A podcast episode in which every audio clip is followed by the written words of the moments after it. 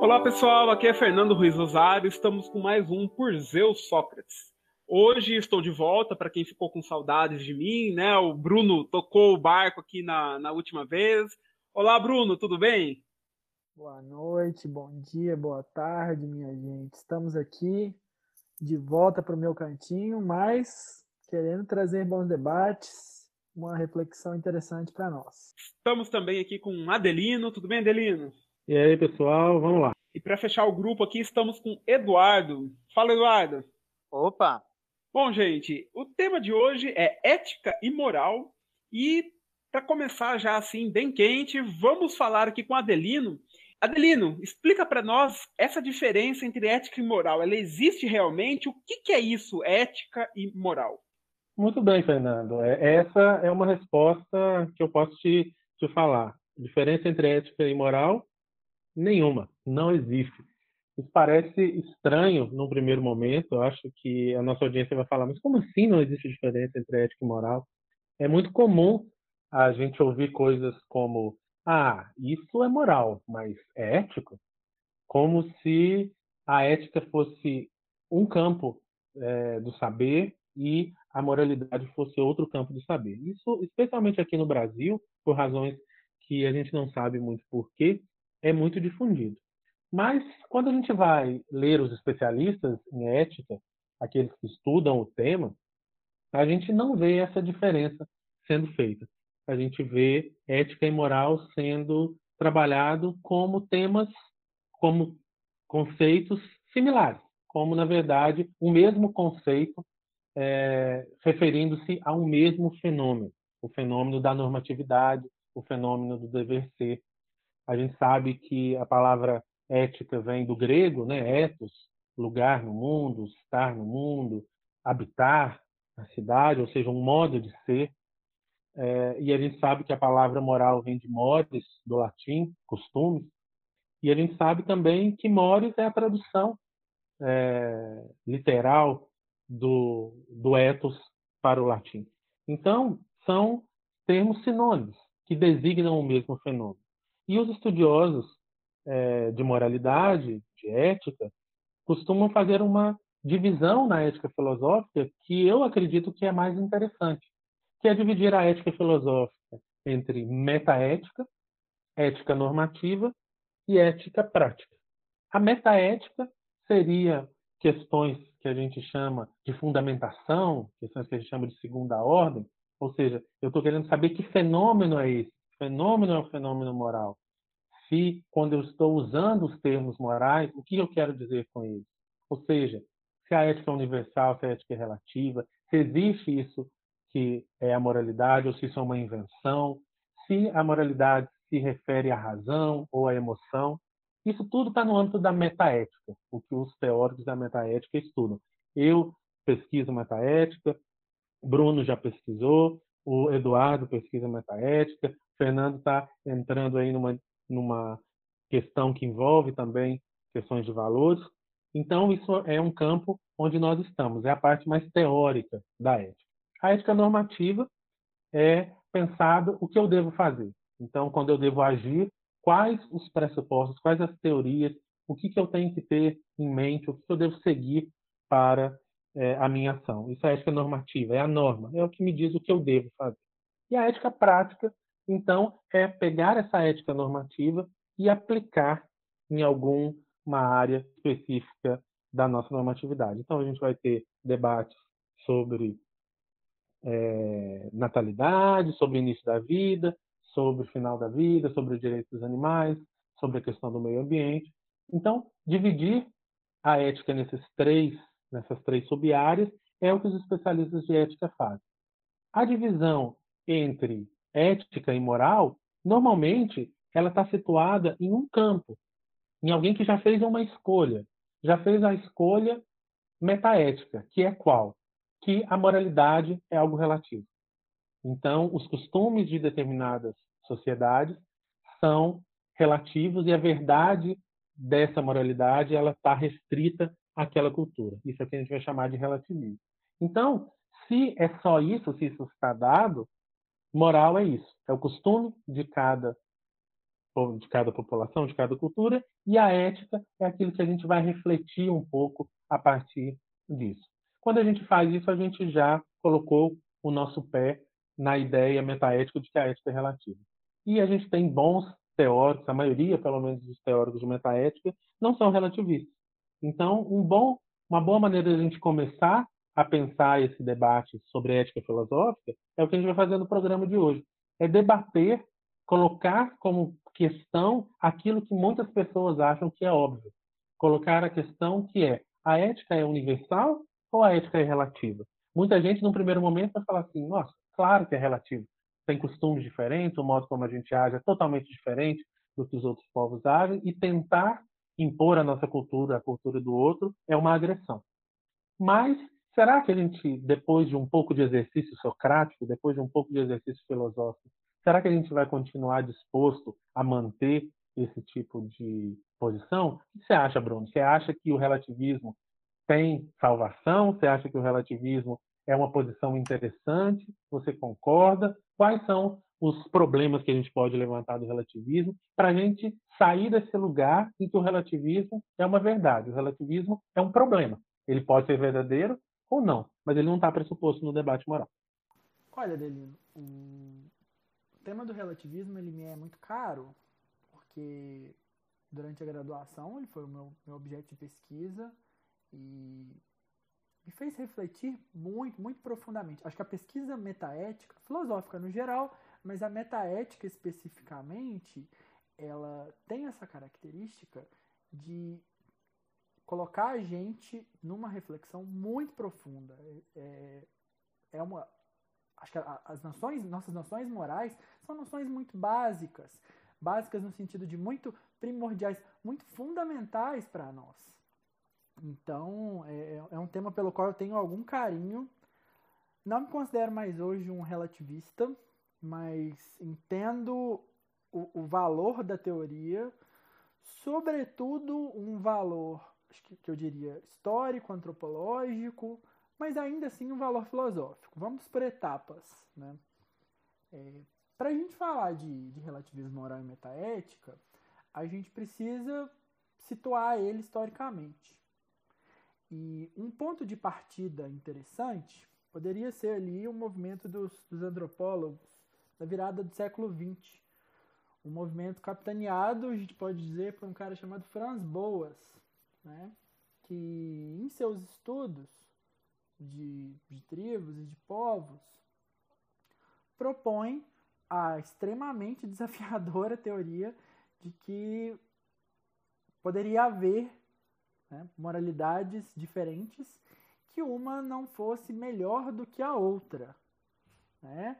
O, o que o Boas faz, que hoje para nós não é uma ideia lá tão bizarra e desafiadora assim, mas o que o Boas faz na época é um escândalo. Né? Nós ainda estávamos ali vivendo um mundo fortemente marcado pelo etnocentrismo, né? um mundo ainda muito eurocêntrico, não que ele não seja hoje, mas quando a gente olha né, na virada do século XIX para o século XX, a gente vive ali um, um momento de conclusão da do, o fim da era vitoriana e enfim um momento em que o mundo é extremamente eurocêntrico e esses antropólogos vêm trazer essa ideia o curioso é que a, a o trabalho do, do Franz Boas não era um trabalho de relativismo moral no sentido metaético filosófico, até porque ele era um antropólogo.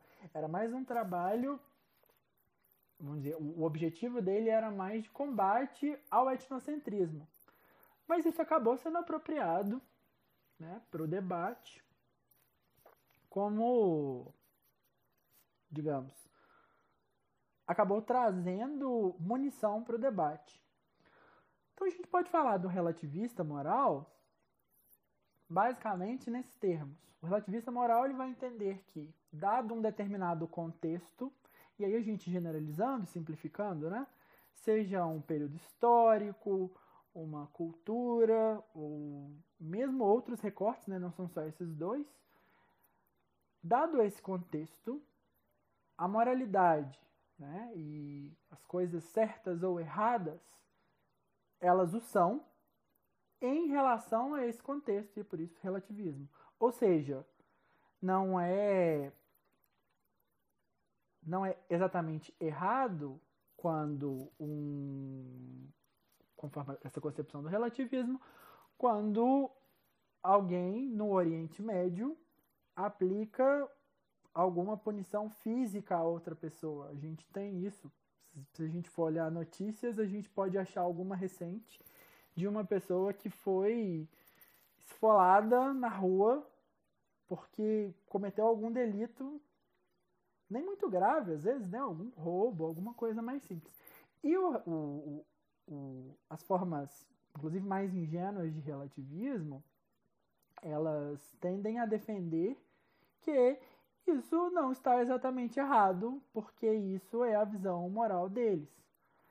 Assim como o relativismo histórico, né? Você não vai, você pega, vamos pegar um caso mais distante, né? Se, é, vamos olhar, por exemplo, sei lá, o mundo da antiguidade, em que matar as pessoas, ou mesmo escravizar as pessoas, era algo banal, era trivial.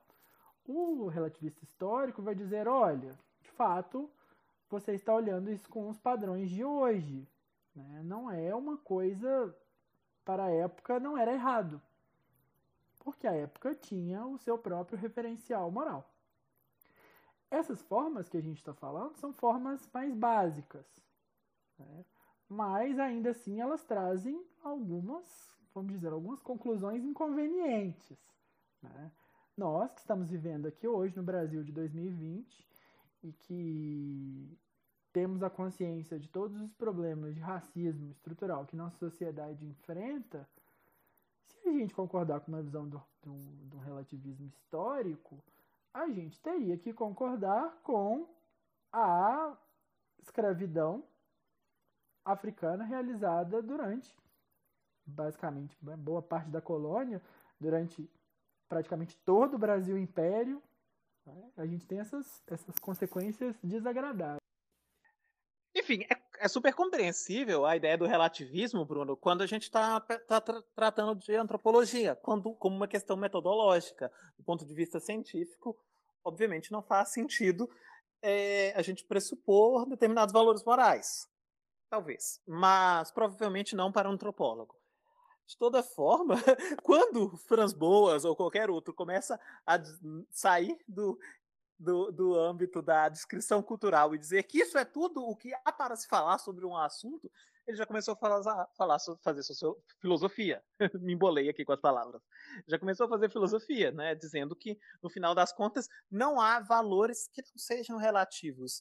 E quando a gente quando a gente vai olhar de onde vêm os valores, os valores nada mais são do que práticas culturais. Os valores nada mais são do que a expressão das nossas opiniões, cultura, das nossas opiniões e das nossas práticas, e as nossas opiniões e as nossas práticas, como elas mudam de cultura para cultura, é só isso que há. Não existe uma verdade sobre o que é correto que seja independente de qual cultura você está localizado. É, essa é uma opinião que realmente se torna muito padrão.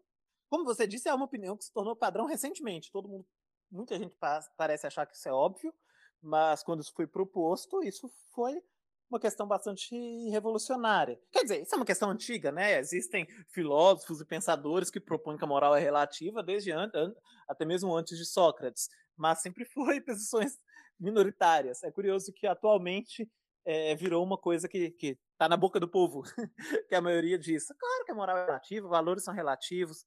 Por outro lado, eu, eu, eu, tenho dúvidas se as pessoas realmente, realmente, no fundo do coração, são relativistas mesmo. Elas acho que elas dizem, é claro, quando questionadas, que os valores são relativos, mas elas dificilmente agem e pensam como se eles fossem relativos.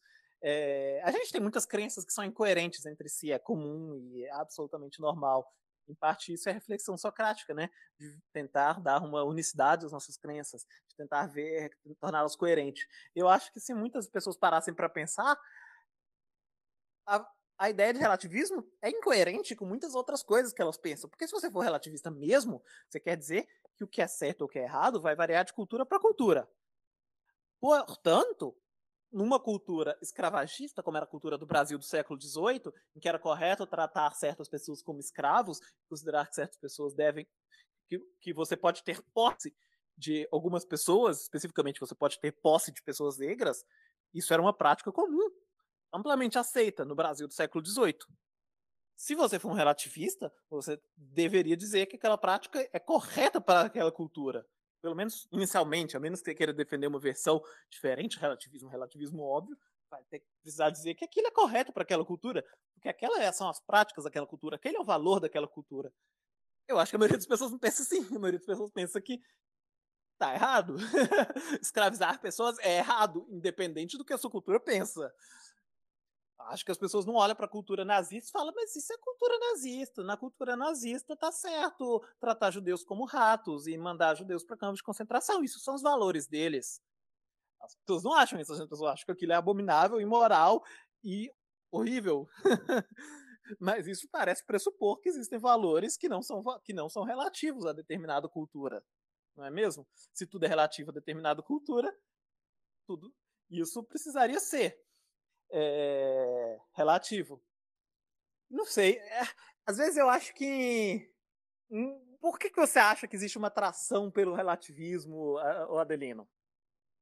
Então, Eduardo, eu acho que a atração pelo relativismo vem muito por essa questão de que o relativismo entra por vertentes não filosóficas do pensamento, especialmente a antropologia, sociologia e a história, então, é aquela ideia de você não olhar para o passado com julgamento.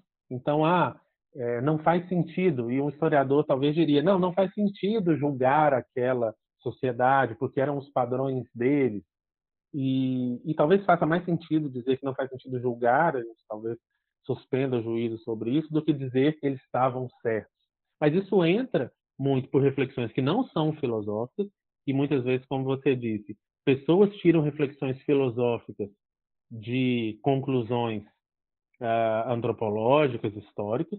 Então, realmente, uma coisa é fazer antropologia e perceber diferentes valores culturais. Outra coisa é tirar uma resposta filosófica disso e dizer que é, valores diferentes e culturas diferentes é só isso que há e é isso que justifica aqueles valores. Então, eu acho que isso é uma das razões, é, e tem essa razão, especialmente, de que a ideia própria da normatividade, de como a gente justifica qualquer padrão de normatividade, ou seja, de dever ser, ela teve muito é, em choque, ela teve muito um revés no começo do século XX, a partir da verdade linguística, em que tentou se limpar metafisicamente a nossa linguagem, e, e eu acho que isso, especificamente foi embasando uma cultura que chega no que a gente pensa hoje, de que há todos os valores então são relativos, a gente deve ter uma tolerância é, com os valores dos outros, é, falar que você é um universalista, um realista, significa que você acha que a sua cultura é a certa, de que você está certo e que é algo que não faz sentido. Querer dizer que existe um universalismo não quer dizer que são os meus valores que são corretos, não quer dizer que os valores atuais de uma determinada cultura são corretos.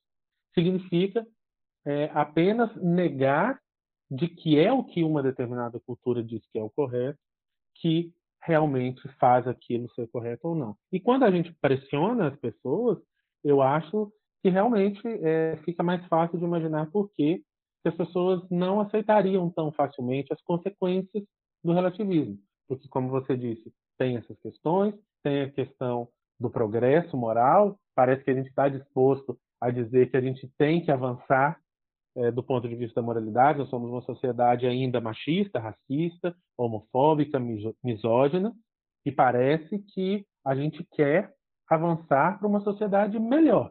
Então, se quer dizer que a gente vai avançar para uma sociedade melhor, significa que os padrões hoje da nossa cultura não são padrões aceitáveis. Mas, se for só os padrões culturais que dão a normatividade, a gente não consegue sair. Eu acho que esse é o ponto que o relativismo tem que eh, responder. Se só há o padrão cultural, como a gente consegue buscar algo? Parece que tem que ter algo fora, parece que tem um ideal normativo que a gente chega a partir da racionalidade, que é onde nós queremos ir, e não apenas onde nós estamos. E isso é o que dá força, inclusive, para movimentos minoritários dentro de uma sociedade. Né? Você tem um movimento feminista que já foi muito menor e ele vai é, aumentando totalmente como contracultura. Então, por que que movimentos de contracultura devem ser, é, alguns deles, valorizados e incentivados? Porque a cultura não é um critério de normatividade. A cultura não pode ser é, 50% mais um ou 80% das pessoas podem dizer, não tem o poder normativo de fazer com que as coisas sejam é, o que são. Mas isso, obviamente, é um tipo de relativismo um pouco mais ingênuo, que a gente chamaria de relativismo cultural ou relativismo histórico.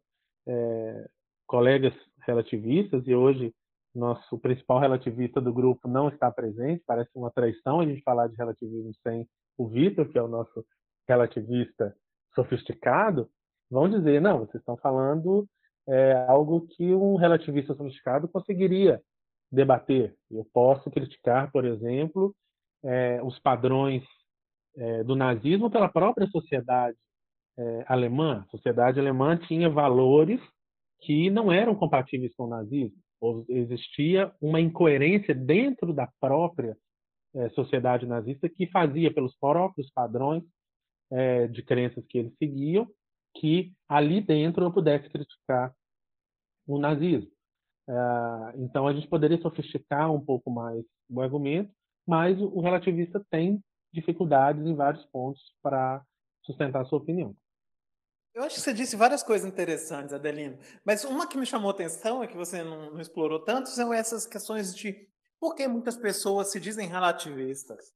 É, uma talvez seja essa influência né, da história da antropologia, que a gente já discutiu, e outra você falou duas coisas. A ideia de que se você é universalista, se você acha que existem valores universais, você é dogmático, você vai impor a sua opinião sobre os outros. Talvez seja isso muito forte, né? A ideia de que, por exemplo, quando os colonizadores chegaram aqui no Brasil, eles impunham a sua moral europeia, etnocêntrica, cristã, e aí você pode colocar um monte de xingamento junto sobre os índios porque eles achavam que os valores eram universais. E se você for relativista, você será tolerante, né? A ideia de que a moralidade, um universalista é dogmático, um relativista é tolerante. Essas são ideias, sim. Sobretudo a segunda, eu acho bem estranho. Primeiro que um universalista, alguém que não seja relativista, não precisa ser dogmático. A única coisa que ele diz é que existem valores universais. Ele não está dizendo que existem valores universais e eles são os meus, e eu estou sempre certo, e vocês estão errados, e eu vou dominar e prender todo mundo. Não é isso. Você pode achar que existem valores universais, mas você está em dúvida. Você, obviamente, se você acredita em algo, você acha que você está certo. mas você pode achar que você está certo e estar tá em dúvida e pensar, não, talvez eu tenha que aprender com os índios. Né? Existem, por exemplo, um ensaio belíssimo de um filósofo chamado Montaigne, falando sobre como, quase sempre interpretado como relativista, mas eu não vejo nada de relativismo naquele ensaio.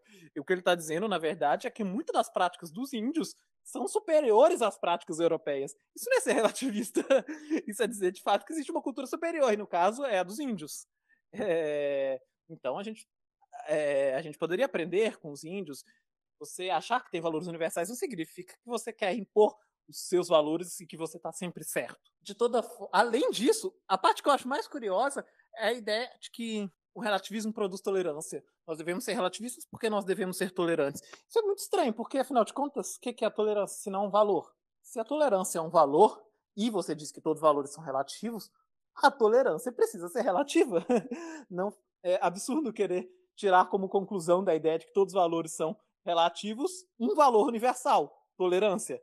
Se todos os valores são relativos, até o modo como uma sociedade trata a outra, até as atitudes de uma sociedade em relação à outra, também precisam entrar nessa história. Eles também vão ser relativos. Logo, se tudo é relativo, você só precisa ser tolerante caso a sua sociedade seja tolerante. Se você estiver numa sociedade intolerante, então não tem problema nenhum ser intolerante. A sociedade, sei lá, nazista, para pegar exemplos não polêmicos, é, ela era intolerante. E se você diz que os valores são relativos à sociedade, logo os nazistas deveriam ser intolerantes e estavam absolutamente corretos em serem intolerantes. é muito curioso isso. Tem uma historinha que dá para contar para ilustrar isso. Vamos. É uma historinha ficcional, né? Um colonizador encontra um indígena, é, enfim, na África, e esse indígena está fazendo algum ato, sei lá, de canibalismo, vamos dizer. Estou inventando aqui um pouco. E aí, o colonizador fala: Isso é um absurdo, eu vou te levar para a forca. E o índio fala: Como assim? Isso são os meus hábitos. É... Isso são os meus hábitos. Na minha cultura é correto ser canibal. E nós devemos, e nós devemos ser um, um canibal é, filosófico, relativista. Ele dizia: Na minha cultura é ser. É, é, nós somos canibais, e como os, os valores são relativos, devemos é, seguir os valores da própria cultura. E o colonizador diz: Pois não. Na minha cultura, nós prendemos e enforcamos aqueles que comem outras pessoas. Vamos cada um seguir os seus próprios valores. Você continua com os seus e eu continuo com os meus de enforcar quem faz esse tipo de ação. Obviamente aqui eu não estou falando que o colonizador está certo. Eu estou querendo dizer que se o relativismo é verdadeiro, esse diálogo é perfeitamente possível. e o colonizador está completamente justificado em dizer: vamos cada um seguir os seus próprios valores. Você siga os seus de ser canibal e eu sigo o meu de enforcar canibais. Então, é, essa ideia de que devemos ser relativos para ser tolerantes é muito curiosa. E eu acho que ela, particularmente ela, não se sustenta muito bem. Não sei o que vocês pensam. Essa questão da tolerância, ela de fato é bastante problemática, né? E ela joga por terra, vamos colocar aí, praticamente todas as formas ingênuas de relativismo. Entretanto, é, enquanto você falava, eu lembrei disso muito bem, e eu acho que do, dos, dos, dos, autores, porque eu passei, é aquele que eu tenho com, com mais admiração, não só no relativismo, mas o Bernard Williams, ele traz uma ideia muito interessante, que eu acho que situa bem a discussão. Ele diz o seguinte: é, a questão não é tanto uma obrigação, a tolerância, e a gente nem precisa entrar nesses nesses paradoxos, que a gente não sei se são paradoxos, mas nesses problemas, né? Ah, tolerâncias, intolerantes, mas e se a minha cultura não for assim? E quando eu tenho duas culturas que se chocam, mas o Williams, na sua reflexão, ele fala de uma coisa que, que ele chamou de aderência à realidade. No original era grip on reality, eu estou traduzindo aqui como aderência à realidade, que é fundamental, que é aquilo que caracteriza povos, épocas, seres humanos. Aquilo que de mais importante um indivíduo, uma sociedade tem. E uma vez que se, esse, se essa aderência à realidade né, for violada da pessoa que está praticando uma ação que julgamos imoral, isso é um problema. Porque é aquilo que constitui essa, esse indivíduo como pessoa. Apesar de ser uma coisa brutal, extrema, ou no mínimo muito bizarra para nós. E, e é disso que ele propõe o que ele mesmo vai chamar do relativismo da distância. Que a ideia não é exatamente você dizer que a pessoa está certa naquilo que ela faz, mas que dentro dessa perspectiva, com base nessa questão do, de, da aderência à realidade, talvez não caiba né, projetar outra moralidade àquele grupo. Lógico que isso também né, é, não é uma posição definitiva, nenhuma em ética é, mas é uma resposta melhor do que as respostas ingênuas, de dizer só que ah, não, é, é assim mesmo e acabou, né? E assim, pessoal, eu sei que a gente teria aqui muita coisa ainda para falar, mas a gente encerra esse bloco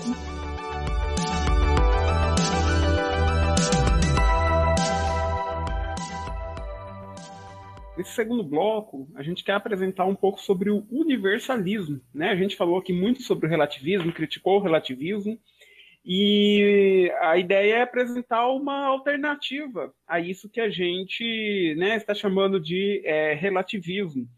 E para começar o debate, eu acho que é muito importante a gente pensar o seguinte, né? Que quando a gente fala em ética, a gente está falando de juízos, de avaliação e que incide sobre a ação humana. Que normalmente esses juízos, né, eles são colocados em termos de certo ou errado. E nesse sentido, né, falando aqui de universalismo, a gente pensa que é, existem, podem existir regras gerais para esse juízo, para essa avaliação humana.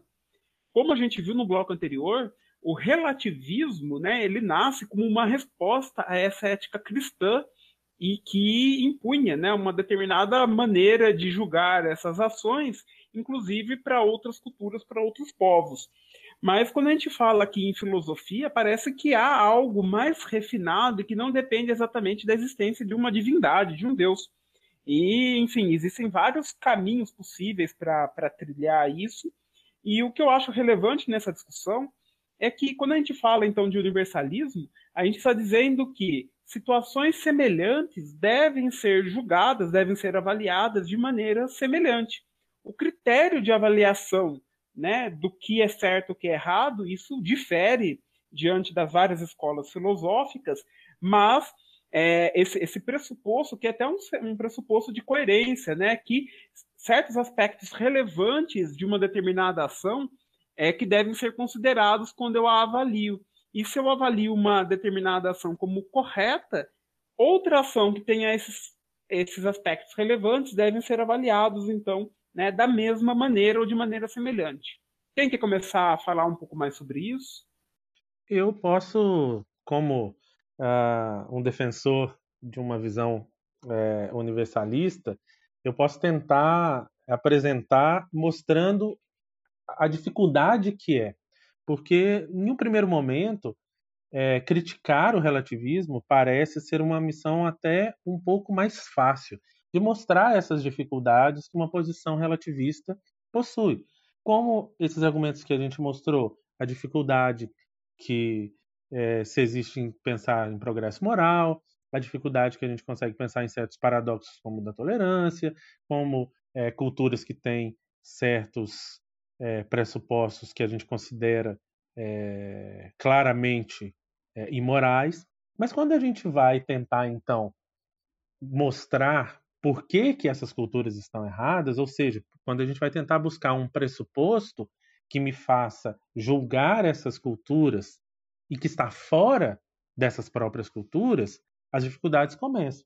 Então a gente pode pensar é, que a gente tem que responder. Então, quais são os critérios de justificativa moral, de verdade moral, que eu vou utilizar para julgar as ações das pessoas. E aí, ah, tudo que a gente levantar pode ser é, criticado. A gente pode pensar que um primeiro momento seria, ah, é correto é, fazer aquilo que Deus quer, ou seja, um critério é, supernatural, ou seja, existe uma divindade fora do mundo e que é, me diz o que, que eu devo fazer. Tem dois problemas em relação a isso. O primeiro é que a gente pode é, trabalhar, a gente quer trabalhar a ética sem precisar fazer a discussão teológica. Para isso, a gente tem que fazer uma discussão teológica de se essa divindade existe, qual divindade é essa, é, e principalmente, ainda que haja essa divindade, como que eu sei o que, que essa divindade quer que eu faça?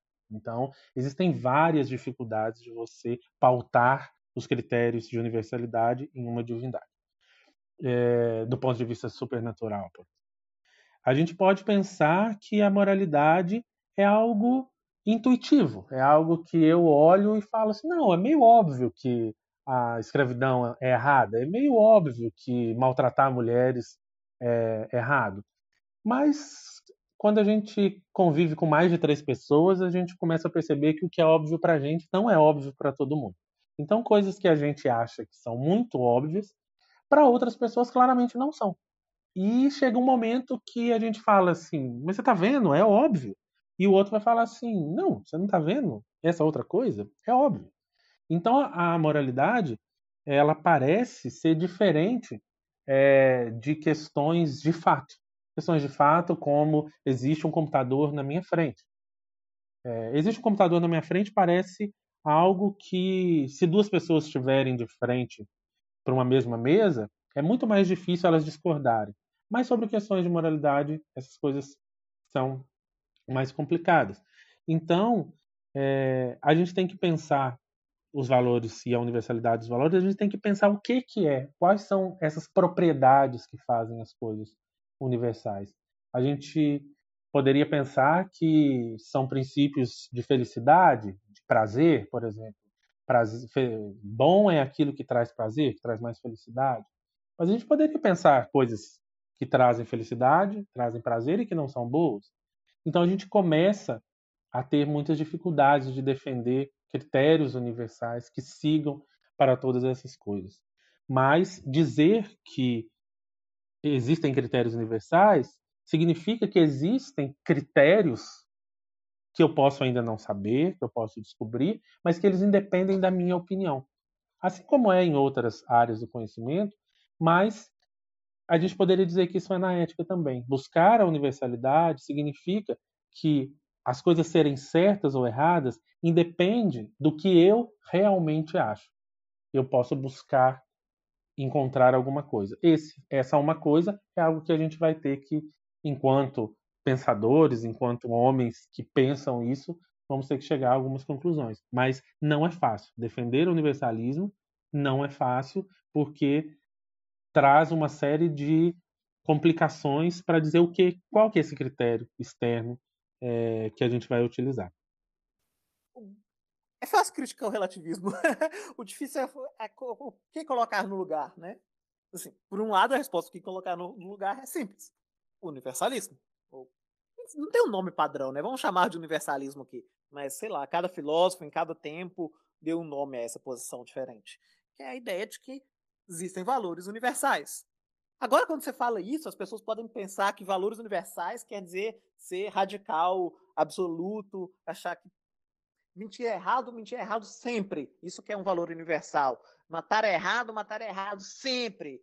Isso é um valor universal. Não, não é isso. O valor universal é no sentido que os valores não dependem da sua opinião. Os, os valores não dependem da opinião de de determinada cultura, algo ser moralmente correto, uma ação ser moralmente correta, não é relativa às atitudes, às opiniões de um indivíduo, às atitudes, às opiniões de uma cultura. Ela pode variar de circunstância para circunstância.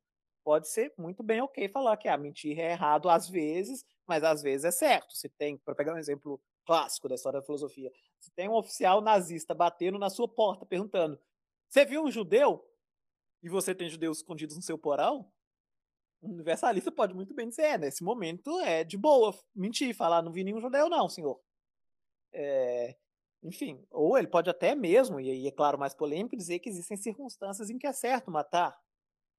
E se você tiver numa circunstância, por exemplo, de ser uma tribo nômade, e aí é bastante polêmico, mas estou dando um exemplo, é certo uh, deixar que uma criança com deficiência física morra pelos, por razões não da opinião dos indivíduos daquela tribo, mas por razões de estarem naquela circunstância. Óbvio que aí, talvez eu nem devesse ter dado esse exemplo, porque é uma questão polêmica, mas é a ideia de que, tentando explicar o que é o universalismo, né? O universalismo é essa posição de que os valores eles não vão variar de acordo com as atitudes de um indivíduo ou de uma cultura, não vão variar de acordo com as opiniões ou com as práticas de um indivíduo ou de uma cultura, mas eles podem variar de acordo com a circunstância. Hum, enfim, explicar o que é universalismo é simples. o problema é defendê-lo. E tem vários problemas possíveis. Um que a gente poderia discutir é, tá bom, mas que valores são esses? Como que a gente chega neles? É, tem um monte de cultura aí, indivíduos que têm opiniões radicalmente diferentes. Radicalmente diferentes. A gente vê, quando a gente estuda antropologia, quando a gente estuda história, que as culturas variaram muito em relação ao que elas pensam ser certo o que é errado. Não é melhor concluir que não existe uma verdade? Se teve tantas pessoas falando coisas diferentes, a melhor explicação é de que não existe uma verdade nesse caso, ou que a verdade é relativa. Parece estranho dizer que tanta gente esteve errada. Eu não sei. Essa é uma, uma objeção possível ao relativismo. Vocês acham que é uma boa objeção? Vocês acham que é uma objeção ruim? Ah, então, Eduardo, eu acho que uma parte dela você já respondeu é, dando alguns exemplos. É, um universalista não precisa ser um invariantista, no sentido de que é, as circunstâncias nunca vão variar. Ou seja, se você tem que falar a verdade ou você tem que fazer uma determinada coisa, isso vale para todas as circunstâncias, em todas as épocas, em todas as culturas. Pode ser que algo não seja permitido numa determinada sociedade, mas, dada a cultura de outra sociedade, isso possa ser é, permitido não porque é, o princípio geral mudou, mas porque as circunstâncias de uma determinada sociedade é, mudaram. Então, eu acho que isso explica boa parte é, da variação cultural, em que, sei lá, em alguma cultura, se você permitir é, uma determinada prática, vai causar um grande sofrimento para as pessoas, então, por isso, você não deveria é, permitir aquela prática. Em uma outra sociedade, se você permitir aquela prática, aquela mesma prática vai trazer felicidade para as pessoas. Então, não faz sentido você dizer que é, você deve é, proibir aquela, aquela prática, porque vai variar de como as pessoas recebem aquela prática. Então, a gente pode ter variações e não necessariamente ser relativista. Pode ser universalista pode ser variantista, pode mudar de acordo com as circunstâncias. E isso resolve um pedaço do problema, como você mesmo já disse. Outro lado do problema, você também resolve pensando que as nossas diferenças, muitas vezes, elas são atreladas a crenças não morais de fundo. Então, por exemplo, eu escravizo negros porque eu tenho uma crença não moral de que negros são seres ah, com é, um tipo de genética inferior, com um tipo de é, biologia inferior. E isso me dá justificativa para escravizá-los. Isso é empiricamente falso. Eles não são povos diferentes, eles não são povos sem alma, como se disse muito tempo, eles não são povos inferiores ou diferentes. Isso é empiricamente falso. Sendo empiricamente falso, a minha é, justificativa para, para a escravidão está é, claramente anulada. Assim como mulheres são submissas aos homens naturalmente. É empiricamente falso. Se eu acredito, então, que mulheres não podem votar porque elas são naturalmente é, submissas ao homem, isso eu estou acreditando numa crença que não tem nada de moral, uma crença não moral que faz com que eu tenha uma crença moral sobre isso. Então, se a gente tira e limpa o terreno de uma série de crenças não morais falsas, crenças de fato falsas que a gente tem, se a gente coloca é, as mesmas circunstâncias para serem julgadas, a gente vai ver que há uma convergência muito maior do que nesse primeiro momento a gente estaria disposto a é, admitir. Isso se faz com debate, isso se faz com é, tentar entender a posição do outro, que muitas vezes a gente não entende. E quando a gente faz isso, a gente vai percebendo que certas é, noções mais básicas de justiça, de não maledicência, de igualdade vão aparecendo é, em várias culturas e esse cenário caótico não é tão caótico assim quanto ele parece no primeiro momento. Eu, às vezes, acho que algumas questões empíricas são até mais difíceis do que as questões morais, que às vezes as pessoas pensam que as questões morais que são insolúveis é muito mais porque as questões empíricas do que elas dependem são muito difíceis, né? Seria, enfim, existe uma, sei lá, alguém poderia dizer que é, há uma diferença moral entre um capitalista e um socialista. Mas se você for parar para pensar, às vezes eles nem são tão diferentes assim em valores. Pode ser que seja, mas em geral eles não, não são. A maioria deles vão querer o bem-estar da humanidade. Mas eles têm crenças empíricas radicalmente diferentes. Será que o Estado controlar os meios de produção é a melhor forma das pessoas serem mais felizes? Ou a melhor forma é deixar que os mercados funcionem por si mesmo? Enfim, essas são perguntas muito difíceis. Será que existe uma natureza humana? É uma pergunta empírica. E se ela existe, até que ponto ela é maleável. Outra pergunta empírica muito difícil, moralmente relevante. Enfim, é, essa resposta que você deu é realmente bastante interessante sobre esse aspecto. Agora, até então eu estava ficando um pouco com advogado do diabo. Agora eu vou dizer o que eu realmente tendo a pensar. Tudo isso é muito bom. está, está tudo muito bem, está tudo muito bom. Porém, o que me deixa um pouco ressabiado com a ideia de, de universalismo é como explicá-lo metafisicamente, aquele palavrão filosófico, ontologicamente, a gente conhece portas, cadeiras, a gente não encontra valores por aí. Valores parece ser um tipo muito estranho de coisa. É, tudo bem, alguém pode dizer, dizer, ah, a gente também não encontra graus Celsius por aí, ninguém chuta graus Celsius. Mas não é esse o sentido. O sentido de que valores são muito estranhos é porque valores eles parecem motivar você, não é? Eles têm um peso completamente diferente de qualquer outra coisa no mundo. Quando você diz que, é, enfim, que devemos ajudar os mais pobres, que é correto ajudar os mais pobres, não é como se você estivesse dizendo esta cadeira é marrom ou pessoas pobres ganham menos de 400 reais por dia. Você está dizendo que existe, que você, você está dizendo o que você deve fazer, você está tentando modificar a sua ação no mundo. Isso parece uma coisa muito estranha de explicar. Que tipo de coisa é essa que, quando você conhece, você ao mesmo tempo recebe uma motivação para agir de determinada forma? eu estou muito confuso, comecei a entrar num hábito muito filosófico, talvez seja coisa de filósofo falar desse jeito, mas a ideia é muito simples, como explicar a ideia de valores, que, que tipo de coisas são valores? Eles parecem ser completamente diferentes de tudo mais no universo. Como que eles entram na nossa explicação? Eles são valores são compostos por átomos no final das contas? Você que é um realista, defenda-se, Adelino. Pois é, essa ideia ela parece como você tentar dar é, banho em vários gatos numa bacia. É muito difícil, porque você segura um gato, o outro gato pula. Então, você tentar colocar é, realismo com motivação, com metafísica, tudo dentro de uma mesma teoria, é muito difícil, porque quando você fala em fatos morais, você segura o gato da metafísica, mas o gato da motivação pula, porque afinal de contas fatos não motivam. Aí você vai para a motivação, você segura o gato da motivação, mas o gato do fato pula. Então, realmente, existem muitas dificuldades do ponto de vista é, filosófico, do detalhe filosófico, para a gente defender o realismo. Ou seja, que coisas são essas? Que entidades são essas? Elas são entidades naturais?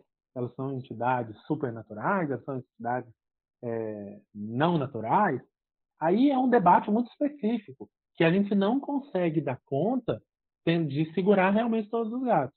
Alguns deles vão ter que ficar para fora. Eu, a teoria que eu gosto é tentar ser realista, deixando a motivação um pouco para lá.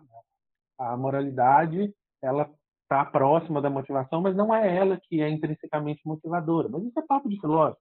É, talvez não, não, não vou tentar gastar saliva aqui para explicar isso, mas eu acho que há boas razões para a gente achar que há sim critérios, critérios é, que a gente possa adotar para dizer que coisas são certas ou erradas e que esses critérios eles estão é, colocados na esfera pública para a gente debater e que assim como outras questões a gente pode não chegar a consenso, a gente pode ter dificuldade de concordar, mas que a gente pode melhorar e a gente consegue avançar. Eu acho que a gente já avançou em muitas coisas, a gente já conseguiu chegar em alguns consensos éticos razoáveis e a gente pode avançar. E eu acho que esses indícios de progresso, esses indícios de que a gente consegue concordar com certas coisas é, do ponto de vista moral, eles nos dão indício que é por ali que a gente tem que ir. E aí depois o trabalho do filósofo de ficar fazendo o, o ajuste, a sintonia fina, eu acho que talvez é, não seja possível, mas eu acredito que, que há uma boa teoria é, que dê conta disso, que a gente pode chegar nisso. Adelina, eu gostei dessa sua saída aí, bem espertinha. Então, esse negócio aqui que é um grande problema, isso aqui a gente é papo de filósofo, não vou gastar saliva disso, não. Vou ficar nessa parte aqui, que essa parte é mais fácil, eu defendo. Mas é realmente, é, são questões bastante complicadas. De toda forma, eu acho que essa é, é o grande calcanhar de Aquiles de um universalista, é explicar como que isso é possível, como que isso encaixa na nossa visão científica do mundo. E é, de fato, uma questão bastante espinhosa. A saída do Adelino foi a saída do físico, né? Desconsidere o atrito, desconsidere tudo, né? Considere só é o objeto perfeito.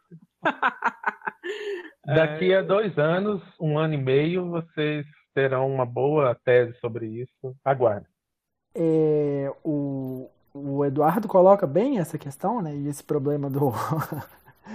é, quando o Adelino fala que essa questão da motivação ela é mais complexa, mas de fato, né, no espaço que nós temos aqui também, é um espaço de tempo curto, é, é mais introdutório. Se a gente fosse debater extensivamente essa questão da motivação moral, acho que, inclusive, talvez mereceria até um episódio.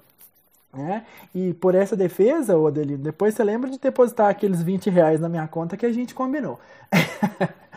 Mas eu gostaria, na verdade, de, de trazer um pouco agora para a gente refletir uma coisa que numa das modalidades do, do universalismo, em algumas formas de realismo, que me chama muito a atenção, que é a possibilidade de, uma vez que nós estamos falando de realismo, né, ou seja, a concepção segundo a qual as, se a gente pode dizer, verdades morais ou juízos morais não vão depender da, do, da opinião e do pensamento dos sujeitos, dos agentes morais, que é uma possibilidade que seja virtual, hipotética, de todos os agentes de um determinado contexto, determinada época, enfim, é, transgredirem a moral livremente. Né? Não, não tem uma relação de significação, ou, ou poderíamos dizer, não existe uma relação ali não é o que as pessoas pensam ou deixam de pensar. Né? Pode ser o caso que todos os sistemas morais sejam errados. Né? O que, que você diria sobre isso, Adelino? Você acha que isso é uma hipótese esdrúxula demais? Então, eu acho que é exatamente isso. Assim, dizer que o realismo, ou universalismo, aí eu estou dizendo realismo, no sentido de que a moralidade tem uma realidade é, metafísica, ou seja, existem algo como a moralidade. Não quer dizer que ah, os nossos atuais valores são os valores corretos. Pode ser que é, muitos deles estejam errados. É pouco provável que todos eles estejam errados, porque a gente, a gente estaria talvez falando de um outro fenômeno. Se a gente mudar muito a questão, a gente está falando de um outro fenômeno. Mas não quer dizer que coisas que são consagradas é, até hoje e que a gente pode lá na frente mudar. O importante é dizer que o realismo, que existem fatos morais ou que existe a moralidade, não quer dizer que a sociedade é, liberal, democrática é o ápice da sociedade. Isso vai ser dado a partir da discussão, das discussões que a gente é, vai fazer. Isso tudo vai é, independer das nossas vontades, isso quer dizer que isso independe das nossas vontades, independe do nosso gosto, depende da nossa opinião particular, independe da evidência que a gente tem hoje para isso, mas depende do que é realmente o caso. Eu acho interessante lembrar os ouvintes como que é muito curioso que a ideia de relativismo para muitos seja óbvia, mas se a gente parar para pensar na história da filosofia, boa parte dos pensadores, a maioria dos filósofos famosos que a gente conhece, são o que a gente está chamando aqui de universalista, né? Platão, claramente, Aristóteles, São Tomás de Aquino, no período moderno, é, o famoso Kant, o Stuart Mill, e por aí vai. Claro que existem exceções, não estou dizendo que todos esses com certeza são, mas talvez os mais famosos. Acho que a, a exceção mais famosa é, da história da filosofia, que não era universalista nesse sentido, é o David Hume. Agora, a própria posição dele é uma posição um pouco confusa. Não é óbvio que ele seja um relativista no sentido que a gente está falando aqui, mas ele também não seria um universalista. Né? É uma posição um pouco mais complicada.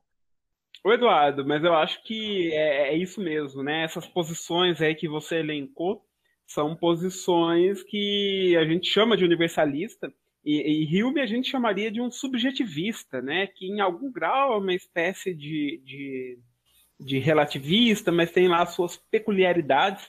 Isso também mostra, gente, como que esse debate ele é apenas introdutório, né? É, a gente, se a gente for esmiuçar cada um desses pontos, com certeza tem outros programas, E aproveitem, caso ficou alguma dúvida, caso você tenha alguma sugestão, escreva nos comentários, no Instagram e no Twitter, no arroba por Sócrates. Bom, e dado tudo isso, vamos para as nossas considerações finais. Bruno. Muito bem, Fernando, meus amigos. É, a metaética é uma área fascinante, de fato fascinante. É, ela foge muito do óbvio, ela tem raciocínios e argumentos que são muitas vezes extremamente contraintuitivos. Mas eu acho que é uma das áreas, eu suspeito para falar, né? Mas é uma das áreas de filosofia que eu diria assim, que mais tem mérito e que mais precisa ser debatida e discutida. E fica o convite para o ouvinte, né? Se quiser, às vezes, aprender mais. É lógico que a gente tem uma maneira aqui mais divertida, mais descontraída, mas busque ler sobre o tema, né? Nós, nós podemos até daqui a pouco deixar umas indicações, mas é um tema muito, muito importante, muito interessante. Eduardo? Pois é, esse tema é absolutamente fascinante, pelo menos para mim. E, além de fascinante, extremamente difícil. É, eu fico tentando pensar qual a minha posição sobre essas coisas. Quando eu comecei a estudar isso, eu estava completamente convicto de que algo como relativismo era falso. Eu ainda estou convicto disso, em certa medida, pelo menos esse relativismo cultural é falso. Por outro lado, o que colocar no lugar? Resposta óbvia, ah, uma posição universal. Mas como explicar essa posição universal? E quanto mais eu pensei nisso, quanto mais eu estudei isso, mais eu cheguei à conclusão de que valores não são coisas muito estranhas, muito estranhas e que é difícil explicar do ponto de vista metafísico o que são essas coisas, como que eles se encaixam na nossa na nossa estrutura científica do mundo, sabe? Como que é possível que certas coisas sejam normativas? A ideia de explicar normatividade de que algo você deve fazer algo, de tentar explicar como é possível essa palavrinha dever ser é, compreendida, ser, como isso é possível ser verdadeiro, é muito, muito difícil. E eu estou talvez chegando a, a uma conclusão que também é bastante absurda, de que, embora o nosso discurso seja universal, e nosso discurso pressupõe a existência de valores objetivos, valores objetivos não existem, o que significa que nós todos estamos falando sobre algo que não existe e que, enfim, é uma conclusão muito mais niilista do que relativista. A ética e nossas práticas morais, elas pressupõem um erro metafísico fundamental. O que é ob obviamente absurdo, mas é a conclusão que, que a razão nos leva, é, leva a essa conclusão absurda. É isso que eu tinha a dizer. E antes de passar a fala para a Adelina, eu vou fazer as minhas considerações finais, porque cada vez mais eu me agarro a uma posição pragmática também, e também motivado em parte pelo que o Eduardo falou. Né? Quanto mais eu penso nessa, nesse mundo metafísico que nós construímos em torno da ética, parece que a coisa se liquefaz e escapa aos nossos dedos. Então, cada vez mais eu percebo que a moral é um engajamento que nós temos em relação ao outro e não exatamente algo que seja tão fácil ou factível de ser justificado metafisicamente. Eu, eu realmente vivo na dúvida. Eu não sei o que defender nesse campo. Adelino. Pois é, eu acho que, num primeiro momento, o que esse nosso debate trouxe, eu acho que o nosso podcast tem se caracterizado por essa questão um pouco socrática, quase aporética, de abrindo questões e que, pelo tempo, a gente não consegue fechar todas mas que a gente deixa o nosso ouvinte com várias questões na cabeça, e eu acho que essa vantagem do tema que a gente colocou hoje, de tentar mostrar para o nosso ouvinte que a ideia simples de que ética é uma coisa, moral é outra, e que ética é refletir sobre os valores, os valores são relativos, ela esconde a complexidade do debate metaético que tem várias questões que não são nada óbvias, como num primeiro momento a gente acha. Então, eu acho que se o nosso ouvinte chegou até aqui com muitas questões, esse nosso podcast já valeu, porque ele consegue perceber que a questão metaética, a questão da moralidade é muito mais complexa do que ela aparenta ser, do que ela aparenta ser, e de que a gente tem que refletir muito sobre o que a gente está é, falando quando a gente pensa nos nossos pressupostos morais. Eu concordo um pouco é, sobre agora me posicionando, eu, eu vou nessa linha do Eduardo de que eu acho que o relativismo ele está excluído é, com uma boa posição. Eu acho que posições expressivistas são posições é, que vão dizer que moralidade é só expressar certos é, desejos e pretensões, também não são boas explicações. Então, ou a gente tem é, um realismo, ou realmente a gente tem uma teoria do erro, ou seja, a gente está engajado em uma é, em um castelo que não tem base. Como eu estou muito novo para acreditar que o mundo não faz sentido, eu ainda quero ser e tentar defender uma posição realista e é isso que eu me dedico, é isso que eu me dedico no meu doutorado e eu espero pelo menos tentar é, ir para um lado de tentar colocar esses, alguns desses gatos, é, mantê-los aí na bacia e tentar ver que esse discurso universalista ele consegue ser justificado do ponto de vista filosófico. E aí eu acredito realmente que caso isso não seja possível, dados os compromissos do nosso discurso moral, ou é, a gente consegue justificar metafisicamente os nossos discursos realistas, ou realmente a gente está num grande erro e eu espero realmente que não seja isso que aconteça. Mas muito bom debater com vocês mais uma vez sobre um tema que é tão caro a todos nós e espero que a nossa audiência goste e fique com essas pulguinhas atrás da orelha. Com certeza, pelas nossas é, inclinações filosóficas, a gente vai voltar a temas de ética, é, muitos deles mais práticos, é, mais pé no chão da vida, de como agir do ponto de vista de como pensar o mundo como ele é e não tão elucubrativo como foi esse, mas é, eu acho que a gente deve também um direito de resposta ao Vitor, que é um relativista do nosso grupo que não está presente aqui, mas eu acho que esse primeiro encontro ajudou a gente a pensar um pouco que a moralidade é algo complexo e fascinante que a gente tem que pensar sobre isso. Um abraço. E é isso mesmo, Adelino. Esse nosso tema é de metaética, né? Que é essa área bastante de bem, bem característica né, da filosofia. E se o nosso ouvinte ficou com alguma dúvida, ficou com alguma questão, não deixe de colocar aqui nos comentários, no Instagram, no Twitter, arroba por Sócrates. E vamos então agora, né, já terminando o programa, para as nossas indicações, que não são vitorianas, porque o Vitor não está aqui, né? Indicações vitorianas é coisa do Vitor. Vamos lá, Bruno, que indicação você tem para nos dar aqui? Eu gostaria de inicialmente dizer que as indicações são sempre vitorianas, porque o Vitor não está aqui em presença, mas ele está no meio de nós, sempre.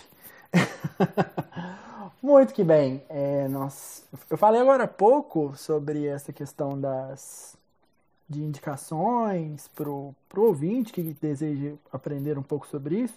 A gente tem metaética, sobretudo conteúdos em inglês. Né? A esmagadora maioria da publicação feita em língua inglesa, a gente já tem pessoas que publicam no Brasil. Eu tenho alguns né, que estão aqui comigo hoje, mas para vocês acharem conteúdo na internet em língua portuguesa vai ser mais difícil. Então eu queria recomendar, o Adelino falou dele mais cedo, o professor Desidério Murcho, o, o blog dele, o criticanarrede.com, que tem um conteúdo filosófico excelente, inclusive de metaética. Então, o ouvinte que quiser ler mais um pouquinho, aprender um pouco melhor, dá uma conferida lá. Eu queria fazer uma indicação também de um filme é, que eu fiquei pensando aqui, um, um, assunto que talvez a maior parte, a maior parte não, né, mas alguns ouvintes podem ter ficado pensando que nós não discutimos é mas como é possível a moralidade sem Deus? Como a gente pode se motivar? Que é um modo óbvio da gente pensar por que ser moral, é a resposta, porque se a gente não for, Deus vai nos punir, se a gente for, Deus vai nos recompensar. Mas se Deus não existe, que agir de forma moral? Mesmo considerando que existam valores morais, por que segui-los? O que, que eu vou ganhar com isso? Isso é um tema muito caro à literatura. Obviamente, tem um livro muito interessante que vocês já ouviram falar, chamado Crime e Castigo, essa talvez fosse uma indicação vitoriana, como a minha é não vitoriana, eu vou indicar um filme que chama Crimes e Pecados. Não é castigo, é pecados. É um filme do Woody Allen, que claro que está inspirado né, no, no, livro do Dostoiévski, mas vai para um caminho diferente e eu acho mais interessante até. E a situação, para quem não sabe, eu não vou contar o final. Meu coração, eu gostaria de contar o final, mas eu não vou. É, o sujeito ele, é, ele recebe uma ameaça, né? uma ameaça que poderia comprometê-lo financeiramente. e ele mata essa pessoa. E depois disso ele é consumido pela culpa. Ele é um ateu e é consumido pela culpa e momentos de sua educação judaica, no caso, começam a vir à tona em sua consciência e ele começa a é, ficar culpado. Ele começa a conversar com, com um, um parente dele, não é, que é rabino, e o rabino vai dando a posição dele.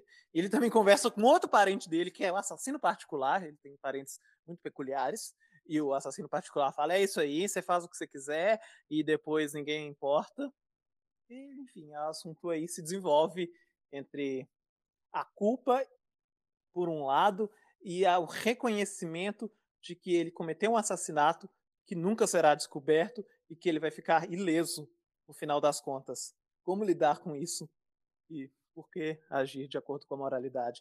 Esse é um filme bem interessante que eu acho que vale a pena ver. Uh, eu vou indicar, então, é, o Bruno citou o professor Desidério, eu vou citar, é, recomendar especificamente um texto dele curtíssimo que vocês vão achar na internet, que se chama Ética e Moral, uma distinção indistinta.